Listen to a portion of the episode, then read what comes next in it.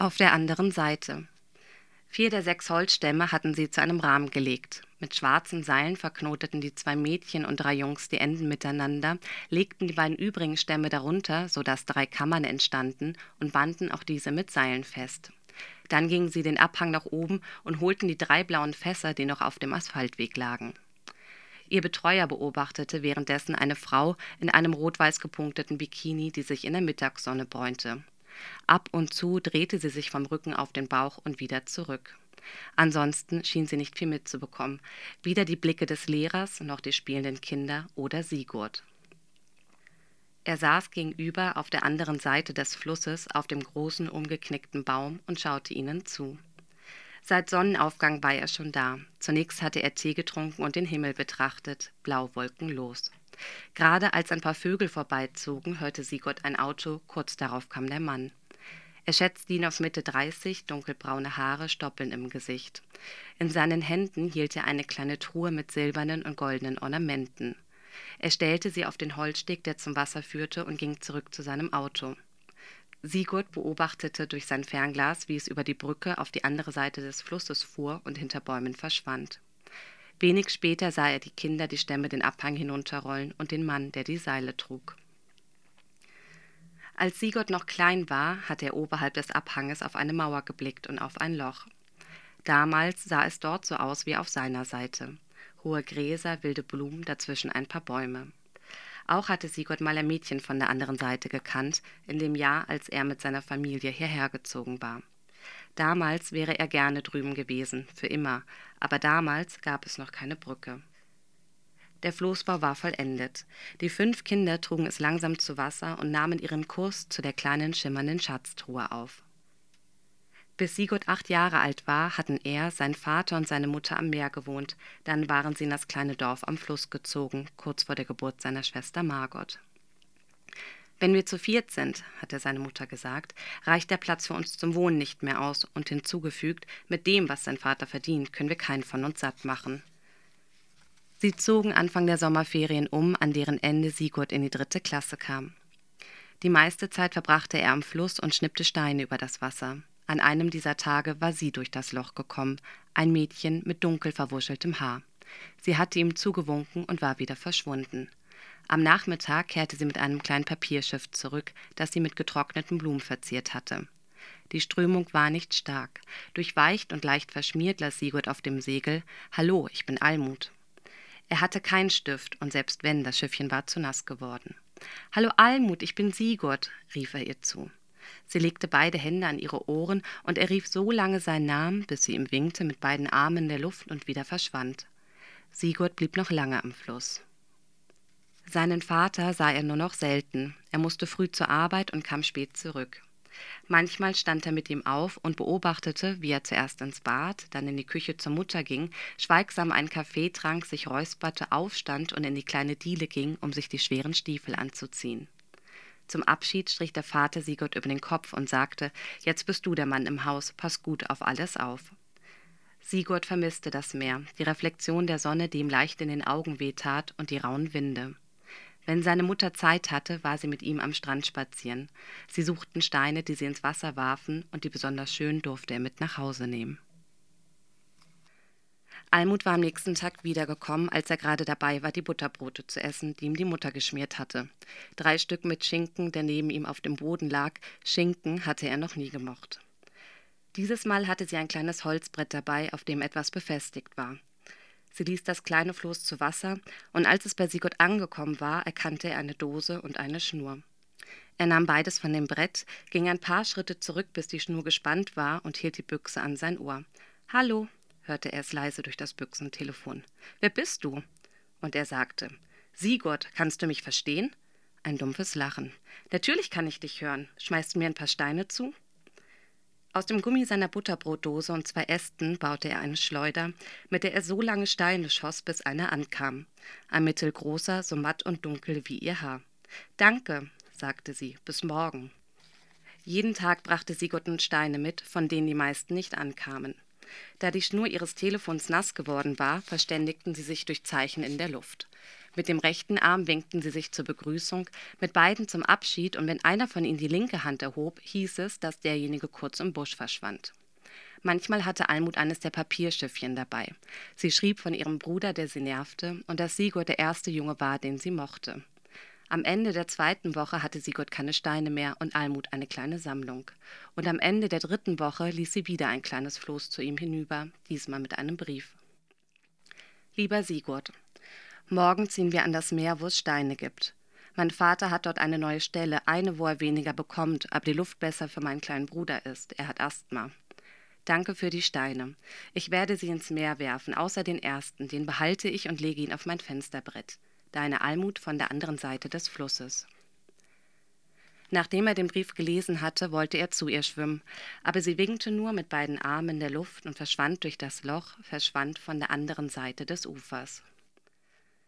Sigurd verbrachte die letzten Wochen der großen Ferien alleine am Fluss, dann ging er auf die Dorfgrundschule, später auf eine weiterführende in der nächstgrößeren Stadt.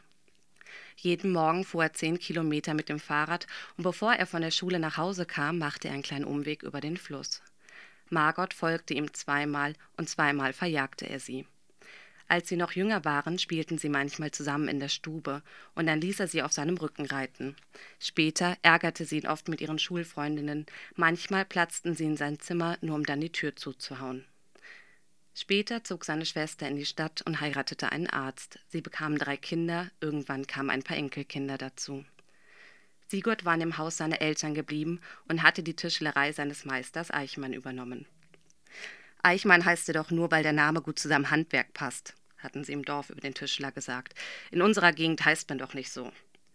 Sigurd hatte sich nie darüber Gedanken gemacht. Er war ein fleißiger Schüler ohne Verschnörkelung. Wenn sie in der Mittagspause zusammen aßen, packten beide fünf Butterbrote aus. Drei mit Salami, zwei mit Käse und alle mit viel Butter. Dazu reichte Eichmann eingelegte Gurken. Das ist die einzig wahre Mahlzeit, sagte er dann oft. Einmal fügte er hinzu, ich werde diesen Tag nie vergessen, wie ich sie zum ersten Mal auf dem Gurkenhof sah. Seine Frau lebte schon lange nicht mehr. Sigurd hatte nie nachgefragt, weder nach der Frau noch nach dem Hof, stimmte ihm aber zu, was die Gurken betraf. Jeden Mittwoch nach der Arbeit tranken sie ein großes Helles und stießen auf die Mitte der Woche an. Eines Tages war Eichmann verschwunden und nirgends mehr zu finden.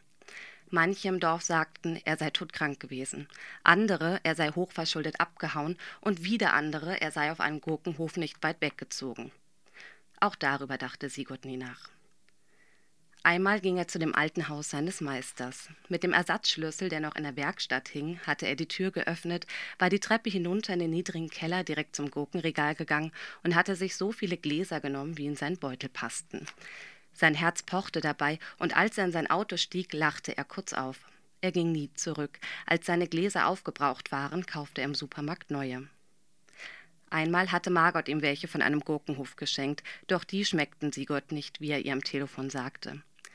Nachdem sie erst geschwiegen hatte, legte sie auf. Das nächste Mal hörte er Weihnachten von ihr. Viermal im Jahr schickte sie ihm eine Karte. Aus dem Urlaub eine mit landestypischem Motiv, zu Ostern mit einem Hasen, zum Geburtstag mit Blumen und zu Weihnachten eine mit Baumkugeln, die in einem Umschlag mit Fotos kam. Margot und ihr Mann, Margot ihr Mann und die Kinder, Margot ihr Mann, ihre Kinder und die Enkelkinder. Im Laufe der Jahre waren ihre Haare kürzer geworden, nur die Farbe blieb goldblond. Die Kinder kamen näher. Sigurd fragte sich, ob die Schnüre des Floßes auch fest genug waren. Er hatte nicht gesehen, wie der junge Mann sie nachgezogen hatte. Langsam stand er auf und machte sich daran, den Abhang hochzugehen. An seinem Auto angekommen, zog er so schnell die Schlüssel aus seiner Westentasche, dass eine der Münzen herausfiel. Zu Hause angekommen, ging er in die Stube zu dem großen Fenster, vor dem sein Meisterstück stand eine zarte Truhe aus mattem Holz, die er mit einer ebenso zarten Blütenbordüre aus Fichte versehen hatte.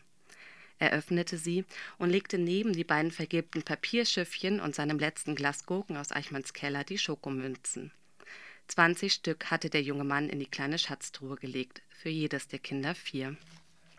Dann ging er in die Küche, nahm aus dem Tonkorb Brot, schnitt fünf dicke Scheiben ab, beschmierte sie mit viel Butter, belegte drei mit Salami und zwei mit Käse, holte ein neues Gurkenglas aus der Vorratskammer und ein großes helles aus dem Kühlschrank. Während er aß, las er die Urlaubskarte seiner Schwester. Die griechische See, so schön habe ich ein Meer noch nie glitzern sehen. Ja, Lara Sielmann, vielen Dank für die Lesung deines Beitrags und Gewinnertextes, muss man ja auch sagen. Ein Text, der viel mit Zeitsprüngen arbeitet und wo es vielleicht auch um Orte und wie Erinnerungen daran gekoppelt sind, geht. Würdest du es auch so sagen? Ja, zu einem gewissen Teil auf jeden Fall. Also es sind ja sehr, ist ein sehr kurzer Text, obwohl so viele Zeiten da drin vorkommen und auch dafür recht prägnante Erinnerungen, die aber wiederum auch gar nicht so viel, also eigentlich gar nichts miteinander zu tun haben. Auf der anderen Seite halt auch sehr limitiert. Also wir bekommen eigentlich nur zwei große Erinnerungsstücke mit von einem Menschen, den wir sonst eigentlich gar nicht, gar nicht kennen, der uns wenig sagt, außer dass wir mitbekommen, dass er gerne beobachtet und das anscheinend auch schon sein ganzes Leben lang.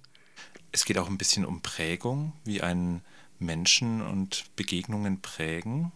Ja, absolut. Also ich finde, es sind immer so, ich glaube, es gibt so in jedem Leben so ganz bestimmte Erinnerungen oder bestimmte Sachen, die einen prägen. Und gerade natürlich in so einem speziellen Fall, wie jetzt bei dem, bei dem Sigurd, der sehr früh quasi von der Heimat weggerissen wurde und neu, sich neu wo eingliedern musste und er einfach auch Schwierigkeiten hat an diesem neuen Ort. Er kommt von der See, plötzlich ist er eher in einem Dorf. Es gibt kaum Möglichkeiten, dem zu entkommen. Und wo landet er natürlich an einem Fluss? Ja, das, was ihn irgendwie noch an seine eigene Heimat erinnert.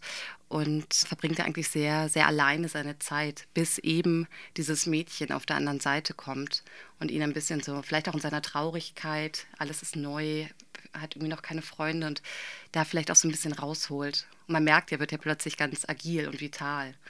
So viel Information, sage ich jetzt auch mal, oder so viele unterschiedliche Momente in einen so kurzen Text zu packen. Ist das auch was, was dich reizt als Schreiberin? Also ich weiß, dass du Alice Monroe auch gerne magst, die ja so als eine Meisterin der Kurzgeschichte gilt, die das auch sehr gut kann, nämlich ganze Biografien mhm. in eine Erzählung zu packen. Hat es einen großen Reiz für dich? Mm, also ich bin schon großer Fan von Miniaturen, also tatsächlich auch einfach einseitige Texte, das mag ich sehr gerne. Ich war jetzt auch bei der Geschichte, diese ist jetzt, glaube ich, fünf Seiten lang geworden. Ich hatte die auch schon ein bisschen länger und dann hatte ich aber das Gefühl, da sind künstliche Längen drin, obwohl auch immer immer wenn man natürlich einen Text liegen lässt und dann wieder neu raufblickt, ich auch schon wieder gemerkt, okay, da könnte man vielleicht noch ein bisschen was machen, dass es irgendwie noch nicht zu Ende erzählt oder da kann man ein bisschen Luft auch dem Leser auch geben, weil wenn es so viele Eindrücke hintereinander sind oder auch so viele Zeitsprünge ja auch wie bei mir, dann muss man da schon auch ein paar ein paar füllende Sätze, glaube ich, manchmal auch reinmachen, damit, damit man sich vielleicht auch wieder ein bisschen, ein äh, bisschen besser konzentrieren kann. Aber an sich bin ich wirklich, ja, mag ich Kurzgeschichten sehr gerne. Eben weil ich lese Romane sehr gerne, aber ich weiß gar nicht, ob ich diesen, ich habe das Gefühl, dass alles, was ich erzählen möchte oder was ich in der Geschichte erzählen möchte, lässt sich meistens sehr knapp zusammenfassen und ich weiß dann immer nicht, warum ich das jetzt irgendwie länger machen muss, als es eigentlich ist, wenn es sich auserzählt hat, was nicht heißt, dass ich nicht lange an so einer Geschichte sitze. Also es ist wahrscheinlich wirklich so, je kürzer die Geschichten sind, desto länger ist die Arbeitszeit, die da drin steckt, weil es sich immer mehr verdichtet. Und es sieht auch, wenn ich jetzt an meinen Schreibrhythmus denke, dann ist es auch sehr sehr viele Wiederholungen, sehr viele repetitive Momente, weil ich ein Stück schreibe und dann ähm, es erstmal liegen lasse und dann weiterschreibe. Und wenn ich dann so eine Art Grundstock habe, ein Grundmanuskript, dann lese ich mir das meistens vor, nehme das auf, höre, ob der Rhythmus funktioniert oder ob er nicht funktioniert. Wo auch vielleicht auch noch, was man dann im Schreiben selber, wo ich immer mal wieder merke, okay, muss, auch, muss ich auch ein bisschen besser aufpassen, plötzlich sich auch Fehler, inhaltliche Fehler einschleichen, weil man dann wieder ganz viel springt und dann ist man vielleicht da und wieder da sodass es immer sehr viele Arbeitsschritte sind, bis äh, für mich eine Geschichte erstmal abgeschlossen ist. Du hast jetzt schon ein paar Sachen angesprochen. Einerseits, dass dich Miniatur interessiert, andererseits, dass man aber auch eine Verschnaufpause oder sowas braucht. Wie würdest du denn deine eigene Poetik oder deinen Erzählstil beschreiben? Was, was macht den aus? Was willst du da auf jeden Fall drin haben, dass es dein Stil ist?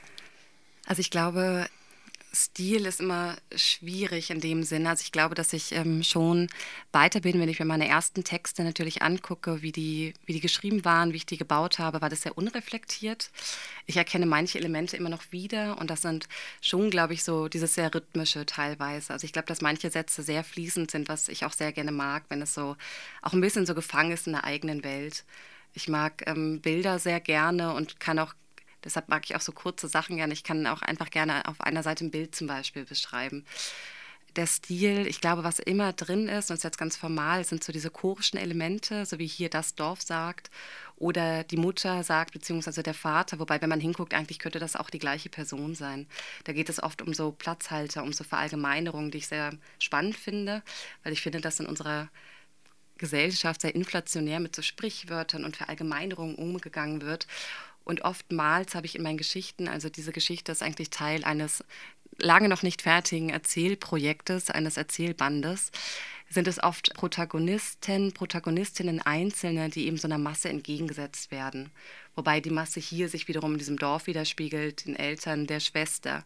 Aber keiner dieser Charaktere ist ja wirklich auserzählt. Und auch Sigurd ist natürlich jetzt auch nicht super auserzählt, aber noch viel weiter erzählt als andere Menschen, andere Figuren, die in dem Text vorkommen.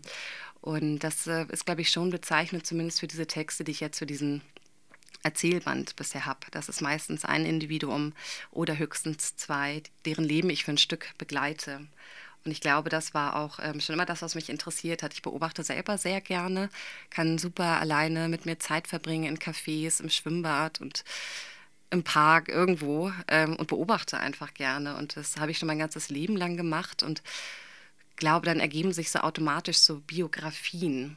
Und diese Biografien, und das meinte ich auch eben mit diesem langen Erzählatem, ich habe oft gar nicht so ein Interesse an einer extrem spannenden Geschichte oder an total ausgefeilten Charakteren, was ich selber natürlich total gerne mag. Ich lese das super gerne, aber wenn ich selber schreibe, interessiert mich das gar nicht so. Da geht es mir eher um die, ja, um, um diese Menschen, die ich vielleicht so in meinem Leben alles schon so beobachtet habe. Und was natürlich aber auch ich alles in denen sein kann.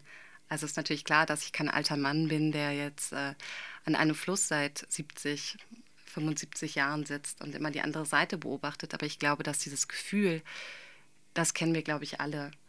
Und ich glaube ja auch, dass, ähm, wenn ich jetzt überlege, warum man jetzt schreibt oder was man da macht, das sind ja oft eigentlich Ideen oder Gedanken, die man nicht anders ausdrücken kann. Und da geht es, glaube ich, viel um Emotionalität auch. Ich versuche das jetzt mal ein bisschen aufzugreifen. Ich glaube nämlich, dass es durchaus so einen literarischen Diskurs darüber gibt, wie man heutzutage schreibt. Und ähm, es geht ja auch häufig um die Romanform und um, ob man nicht auch andere Erzählformen mhm. findet und wie man zum Beispiel Komplexität der heutigen Welt äh, darstellen kann. Wenn du jetzt sagst, du arbeitest an einem Erzählprojekt, wo unterschiedliche Texte, die vielleicht gar nicht so in die Tiefe gehen, aber verschiedene Elemente aufgreifen und die kombinieren, geht es dir da auch ein bisschen darum, Komplexität darzustellen? Ich glaube, das kommt tatsächlich automatisch durch diese Art meines Selbstlektorats, indem ich mich halt so oft mit diesem Text auseinandersetze und auch selber so oft sozusagen die Seite wechsle zwischen Zuhörerinnen und äh, Schreibenden, glaube ich, entstehen viele Motive, weil ich dann plötzlich merke, da fehlt dieses Motiv oder ich müsste das eigentlich vorher, oder das ist plötzlich auch ein Motiv. Ne? Also wenn man anfängt so zu schreiben, man schreibt jetzt natürlich nicht ins, ins Nichts hinein oder ins Blaue. Wie gesagt, bei mir sind es oft Bilder. In dem Falle war es wirklich ein Ausgang, dass ich irgendwie so ein, ja, ein, ein Mensch war, der, also obwohl ich selber nie an diesem Fluss saß, ich saß einfach plötzlich an einem Fluss und habe diese andere Seite beobachtet und habe so dieses Loch ganz stark gesehen, wo dieses Mädchen rauskommt. Und dann habe ich aber auch gemerkt, dass derjenige, der sie beobachtet, auch nochmal jemand anderes ist und gar nicht ich bin. Und dann habe ich mir dieses Bild einfach sehr lange angeguckt und habe das erstmal als Skizze geschrieben und daraus ist dann immer mehr geworden. Und dann habe ich gemerkt, dass mich dieses Mädchen eigentlich gar nicht so interessiert, sondern dass mich dieser Beobachter sehr interessiert. Und ähm, so bin ich eher so wirklich vom Kern hinaus in die Geschichte gekommen. Und ich glaube, dass dadurch natürlich auch äh, in dem Falle, weil es halt so angelegt ist, dass man viele Zeitsprünge hat, was ich hier eben schon gesagt habe, dass es eine sehr, sehr motivische Arbeit geworden ist. Vielleicht auch äh, stärker motivisch als andere Arbeiten, äh, was vielleicht aber auch dann wirklich an der Kürze liegt an diesen fünf Seiten. Also der andere Text ist, der ist, der ist wirklich lang, stimmt, der ist, glaube ich, 17 Seiten und der andere ist jetzt so bei 13. Aber da merke ich wiederum gerade bei dem 13-seitigen, der ist jetzt auch noch nicht fertig und ein anderer ist auch noch nicht fertig, die muss ich auch total zusammenkürzen. Sonst äh, langweilige ich mich dann noch mit zu Tode, wenn ich das weiterschreiben möchte. Du hast jetzt gerade gesagt, du beobachtest gerne. Mhm. Ich habe mir vorab notiert als einen Stichpunkt Literatur und Alltag. Mhm es interessiert mich deshalb, weil du ja nicht Berufsschriftstellerin bist. Mhm. Du hast einen Brotberuf noch. So alltägliche Beobachtungen fließen anscheinend ein in deine mhm. Arbeit. Mhm. Wie würdest du sonst das Verhältnis zwischen Literatur und Alltag in deinem Leben beschreiben? Mm, Ich habe ein Skizzenbuch, in dem ich sehr viel schreibe. Und da ist es auch äh, teilweise, also auch ich bin jetzt keine große Gestalterin oder so, aber da wird, male ich auch viel, da baue ich Collagen, alles Mögliche. Und ich das, das mache ich sehr regelmäßig und das brauche ich auch, eben weil man im Alltag sehr viele Eindrücke auch einfach sammelt, die man gar nicht verarbeiten kann. Man muss sie auch nicht immer verarbeiten, aber wenn ich merke, da sind irgendwie so viele Sachen hängen geblieben und die müssen gar nicht mehr konkret, es müssen keine konkreten Situationen sein, das sind eher wieder so Bilder. Das meinte ich auch eben mit dem, was erzählt man eigentlich? Ich glaube, wie gesagt, das sind dann eher so Ideen oder Gedanken, die man hat, die man dann anders ausdrückt. Und das ist dann über Literatur. Und das, so sieht eigentlich mein Skizzenbuch auch aus. Und sonst, ja, also ich schreibe ja jetzt seit fast zehn Jahren jetzt, glaube ich. Und ich habe ja auch äh, kreatives Schreiben und Kulturjournalismus studiert. Und ich bin schon eigentlich immer so nebenbei, habe ich so kleine Schreibprojekte, arbeite auch immer noch ein bisschen journalistisch. Also Schreiben ist schon immer noch da. Und auch so dieses, ja, das literarische Schreiben. Und das war auch für mich total gut, ähm, als ich äh, diese, von dieser Ausschreibung für den Preis der Nürnberger Kulturläden mitbekommen habe weil ich gemerkt habe, dass ich sehr lange nicht mehr geschrieben hatte und es hatte mich schon genervt. Und dann war das sehr gut, dass ich gesehen habe, oh super, da habe ich jetzt eine Deadline und bis zu dieser Deadline kriegst du eine Geschichte jetzt mal fertig, damit das langsam mal irgendwie runder wird, was ich da irgendwie seit anderthalb Jahren bastel. Genau, und das war sehr schön und es hat mir dann nochmal einen anderen, also seitdem schreibe ich auch wieder regelmäßiger, weil man es auch irgendwie manchmal vergisst, weil man dann so viel anderes zu tun hat und das ist eigentlich sehr schade, es macht ja sehr viel Spaß. Das hast du gerade schon erwähnt. Du hast äh, kreatives Schreiben studiert mhm. in Hildesheim am Literaturinstitut. Du hast bestimmt die Diskussionen mitbekommen, die es auch über Literatur aus Literaturinstituten gab, mhm. letztes Jahr vor allem. Wie hast du diese Debatte wahrgenommen, wo eben es um das Für und Wider von Literaturinstituten ging. Mhm. Also für mich war das jetzt auch keine neue Debatte. Das wurde jetzt nur, glaube ich, einmal so groß in der Öffentlichkeit aufgegriffen, wobei ich auch sagen muss, dass eigentlich schon immer viel darüber diskutiert und auch geschrieben und veröffentlicht wurde. Aber letztes Jahr stimmt schon mit, mit Wutbürger von Florian Kessler, mit dem ich ja auch, also er war ein paar Jahre über mir, äh, quasi auch studiert habe. Ich weiß es nicht. Also ich kann sagen, dass zumindest Hildesheim ist ein sehr interdisziplinärer Ort. Also ich glaube erstmal, dass man alle Schreibschulen auch gar nicht miteinander vergleichen kann, weil alle anders funktionieren. Ich kenne jetzt nur Hildesheim und Hildesheim war eher so ein Spielplatz für Kultur. Es war wahnsinnig interdisziplinär. Also wir hatten verschiedene Nebenfächer, ähm, wir hatten verpflichtende Fächer wie Popkultur, Kulturpolitik, alles Mögliche und halt auch Schreiben. Und da war das aber auch, wenn du Lust hattest, mehr zu machen, noch in mehr Textwerkstätten zu gehen, eigene Textwerkstätten vielleicht zu gründen, dann hast du das gemacht. Das habe ich aber nie wirklich gemacht. Also ich hatte meine, meine Pflichtkurse und habe ein paar mehr Kurse auch belegt, die irgendwie mir spannend erschienen. Aber hauptsächlich ging es eigentlich darum, das Schreiben auch als, als Profession vielleicht auch zu erkennen und dass man auch einen kritischen Umgang mit seinem eigenen Schreiben lernt. Das ist wahnsinnig wichtig und ich glaube auch, dass es etwas ist, was viele junge Schriftsteller und Schriftstellerinnen oder vielleicht auch schon ältere, wenn ich jetzt sage, nie gelernt habe, das heißt nicht, dass man es lernen muss. Aber äh, für mich kann ich nur sagen, war es gut, dass ich einen kritischen Umgang mit dem Schreiben bekommen habe, weil ich ja nur so auch in der Lage sein kann, für mich der Kritik mich auch zu stellen und auch zu öffnen. Weil äh, ein Text kann im Zweifelsfalle dadurch nur besser werden. Und wenn ich merke, dass ich damit nichts anfangen kann, dann bleibt er halt so, wie er ist. Und du hast natürlich durch so einen Studiengang die Möglichkeit, viel zu lesen, dich viel mit ganz unterschiedlichen Meinungen auch auseinanderzusetzen. Das kann hart sein. Und auch gerade Hildesheim ist jetzt, da wurde schon auch richtig gebieft. Und da wurde man auch mal auch mal sehr hart auseinandergenommen, auch nicht nur literarisch. Aber ich glaube, das liegt halt auch daran, dass die Menschen sehr jung sind, die da sind. Und du musst ja erstmal, es ist ja ein total größenwahnsinniger Wunsch, ja, von den meisten mit Anfang 20, 18, 19, die da hinkommen. Ein paar sind älter, aber die meisten, gerade durch das Bachelor-Master-System, sind jetzt deutlich jünger auch und sagen, sie wollen Schriftsteller, Schriftstellerin werden dann steckst du irgendwie so mitten in der zweiten Pubertät, ähm, bist plötzlich nur mit Leuten umgeben, die das auch wollen.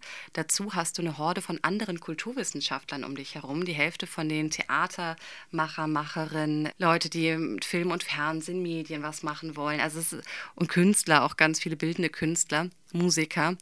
Also da wirst du erstmal ganz schön am Ego auch gekracht. Also das ist schon, schon hart. Und wenn du dann da rauskommst, glaube ich, hast du schon viel gelernt und vor allen Dingen auch in dem, in dem Betrieb auch weiterzukommen. Ich glaube, das ist ein großer Vorteil. Ich sage überhaupt nicht, dass man nicht gut schreiben kann oder so, wenn man nicht auf so einer Schule war, überhaupt nicht. Aber es ist halt ein Riesenvorteil, gerade in unserer heutigen Welt, wenn ich das jetzt mal so ganz karrieristisch sage, wobei es in Hildesheim nie eigentlich darum ging, aber einfach, dass du so mitbekommst, wie dieser Betrieb funktioniert.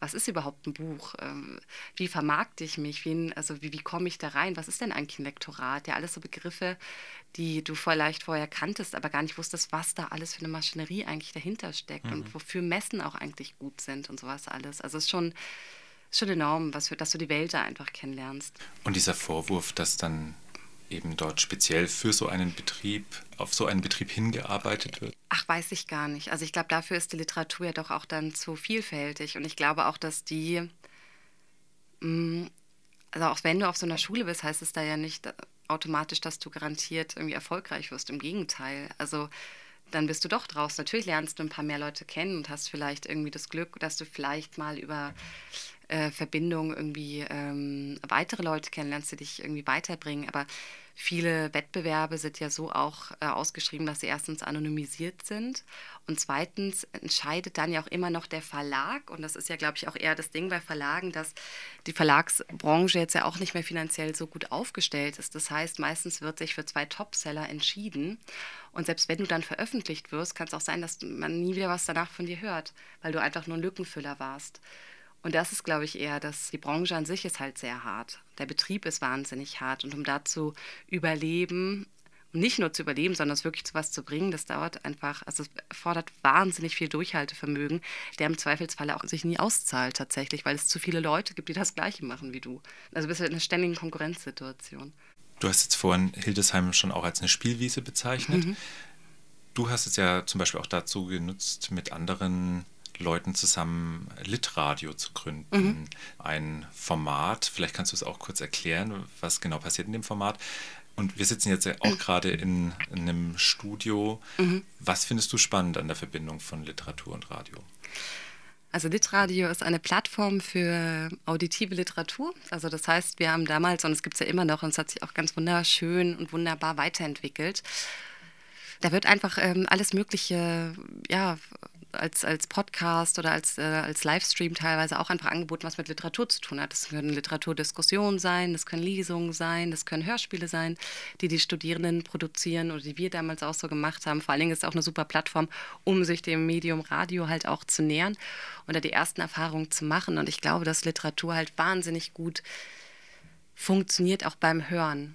Also wenn man jemanden hat, der gut lesen kann, wenn man eine Stimme hat, die einen mitnehmen kann, dann ist es einfach wahnsinnig beruhigend. Das kann aber auch wahnsinnig fesselnd sein. Und ich finde Radio ist eher ein sehr faszinierendes Medium. Also ich finde, das passt auch deshalb so gut zur Literatur, weil man ja auch denjenigen gar nicht sieht, der das vorliest oder der das vorträgt. Das sind auch wieder Bilder, die sich in deinem Kopf frei machen. Und ich finde, der Unterschied ist zur gehörten Literatur oder wenn ich selbst Literatur lese, ist, dass man eine ganz andere Art der Aufmerksamkeit hat. Also ich kann jetzt nur von mir sprechen, ich kann nicht beim, wenn ich jetzt jemanden lesen höre, ich schaffe das gar nicht, dem immer dann eins zu eins zuzuhören. Aber was es vielmehr schafft, sind ganz große Bilder plötzlich aufzumachen. Während wenn ich selber lese, ich eh in so einem Fluss bin an Bildern, dass es mir manchmal eher passiert, dass ich was überlese, weil ich in diesem Fluss von diesen Bildern drin bin. Und das passiert mir, das ist das Gegenteilige eigentlich, wenn ich es höre. Weil ich dann plötzlich wieder hängen bleibe und warte, Moment, das ist ja ein großartiges Bild oder das ist ja ein wunderschöner Satz. Das sticht ja manchmal ganz anders heraus. Mich würde noch interessieren, was macht für dich gute Literatur aus? Du hast jetzt schon äh, einige Merkmale genannt, worauf du selber beim Schreiben achtest. Hast jetzt gerade auch gesagt, äh, Bilder oder wahnsinnig schöne Sätze. Das ist natürlich sehr, also auch eine sehr subjektive Antwort, die ich da nur geben kann, natürlich. Ich glaube, das ist das, dass man wirklich da sitzt und denkt, krass, das ist echt gut. Also, das, so geht es mir. Ich habe ja genau, ihr habt ja mich ja gefragt, auch äh, was ich äh, gerne lese oder so. Und ich habe geschrieben, alles von Alice Monroe. Und sie schafft es tatsächlich, genauso wie Joanne Didion, dass ich da sitze und es einfach nur, nur in mich aufsauge die ganze Zeit. Und ich auch so mit so einem klaren Verstand, weil ich finde, dass es auch immer eine Kunst ist, Leute auch beim Lesen zu halten. Weil es passiert schon oft, also mir geht es oft so, wenn ich lese und merke, das sind irgendwie interessiert mich das jetzt auch nur so sekundär, was da passiert, dann lege ich ein Buch weg und ich bin überhaupt nicht jemand, der Bücher weiterliest, wenn ich sie einmal weggelegt habe, gar nicht diese Literatur, die ich nicht weglege, die, ja, die, die entzündet ganz viel, wo ich auch manchmal denke, wow, sowas kann man schreiben. Also ich habe jetzt irgendwie von äh, einer belarussischen Autorin ein, ein Lyrikband auch gelesen und ich bin eigentlich gar nicht so jemand, der so viel Lyrik liest, aber das war Wahnsinn. Also es sind Bilder, die ich so, natürlich so in deutscher Sprache, das war auch eine sehr gute Übersetzung, da wo Bilder aufgemacht werden, die ich noch nie so gelesen habe. Und ich kann die gar nicht wiedergeben, aber es macht irgendwie andere Farben auf, das macht irgendwie nochmal andere Gefühle auf. Und ja, dass ich, glaube ich, da so staunend dann so sitze. Was jetzt nicht heißt, dass ich bei jeder Seite wow sage, gar nicht. Aber es ist eher, ich bin auch eher eine sehr leise Leserin auch. Ähm, aber dass, ich, ja, dass mich das beschäftigt und dass ich dann auch weiter darüber nachdenke. Aber ich kann jetzt kein formales Kriterium dafür nennen, weil viele Geschichten ja auch sehr ähnlich gearbeitet sind. Und ich glaube, um da nochmal vielleicht mal kurz zurückzukommen zu diesen Schreibschulen in Anführungszeichen, Klar gibt es sehr viele Geschichten, die sich sehr ähnlich lesen lassen. Und das ist auch so. Also ich glaube, du musst ja auch erstmal eine eigene Sprache finden. Das ist auch gar nicht so leicht, gerade wenn du von so vielen Leuten umgeben bist. Und es ja auch schon so viel Literatur gibt, das darf man ja auch nicht vergessen. Und was es dann aber den Unterschied macht, ist dann, glaube ich, wirklich dein Talent. Einfach, ob du, ob du es schaffst, das, was du erzählen möchtest, auch wirklich zu erzählen. Das wollte ich jetzt gerade fragen. Also du würdest es am Talent festmachen, selbst wenn du jetzt als Handwerkerin, als mhm. selber Schreibende dahinter guckst und dann nicht vielleicht auch Handwerk siehst, ist dann doch Talent? Sicherlich, absolut. Das, nur das meinte ich. Also das Handwerk ist super. Aber ich weiß nicht, ob du nur mit Handwerk wirklich Leute dazu bringst, dass sie es wirklich gerne lesen. Weil Handwerk, das ist, wie gesagt, Handwerk. Das kann an sich jeder lernen. Aber die Fähigkeit zu haben, das, was du erzählen möchtest, auch wirklich zu Papier zu bringen, das haben ganz wenige. Oder das ist auch schwierig. Bei manchen dauert es, bis sie da rankommen. Manche kommen da nie ran. Und das merkst du ja auch in Texten. Du kannst, wenn du dir jetzt wahrscheinlich von zehn Schreibschulstudenten dir einen Text durchliest, wirst du sofort eigentlich sofort merken, wo, wo ist da Talent oder wer hat da Talent, obwohl die vielleicht formal alle sich ähneln. Weil es wie immer ist. Ja, es gibt verschiedene Moden, es gibt bestimmte Arten zu schreiben oder was gefällig ist, aber du wirst immer mitbekommen, wo da mehr dahinter steckt, wo die Substanz da ist die dieses Korsett braucht, Korsetttext.